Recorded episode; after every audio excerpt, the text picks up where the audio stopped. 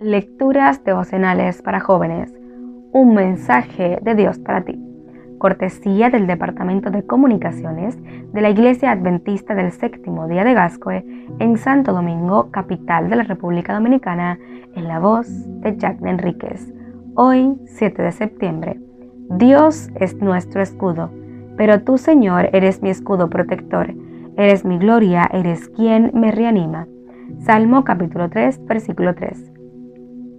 El escudo ha sido un instrumento imprescindible en los ejércitos de antaño, pero este instrumento de defensa alcanzó el pico de su popularidad durante el Imperio Romano.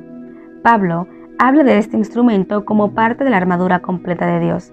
Era famoso el escutum, que tenía una estructura más adaptada a la forma del cuerpo humano. Podía ser ovalado o rectangular y estaba hecho de madera sólida o compuesto de un armazón de madera recubierta y de capas metálicas.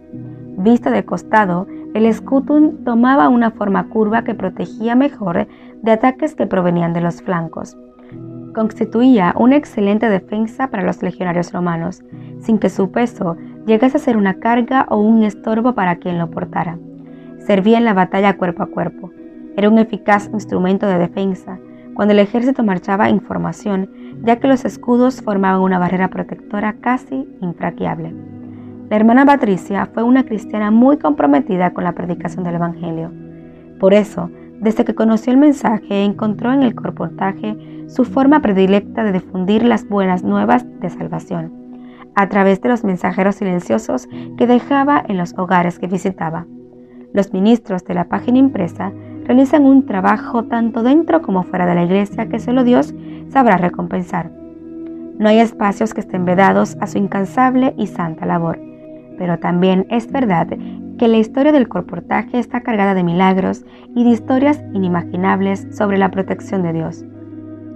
Patricia llegó a trabajar a una nueva población a pesar de las advertencias hechas a través de los altavoces en la plaza que no era bienvenida y de que no responderían por su vida. Efectivamente, después de visitar un hogar y dejar sus libros allí, al salir a la calle, un hombre armado se abalanzó sobre ella descargó su revólver sobre su pecho y desapareció corriendo. Las personas que habían comprado sus libros vinieron en su auxilio, pero no fue necesario hacer nada. Estaba ilesa. Los proyectiles no habían tocado su cuerpo, aunque estaban tirados en el piso con las puntas achatadas como si hubiesen chocado contra una poderosa muralla. Apreciado joven, Dios fue el escudo de Patricia y hoy él también será tu escudo mientras enfrentas los desafíos de este día.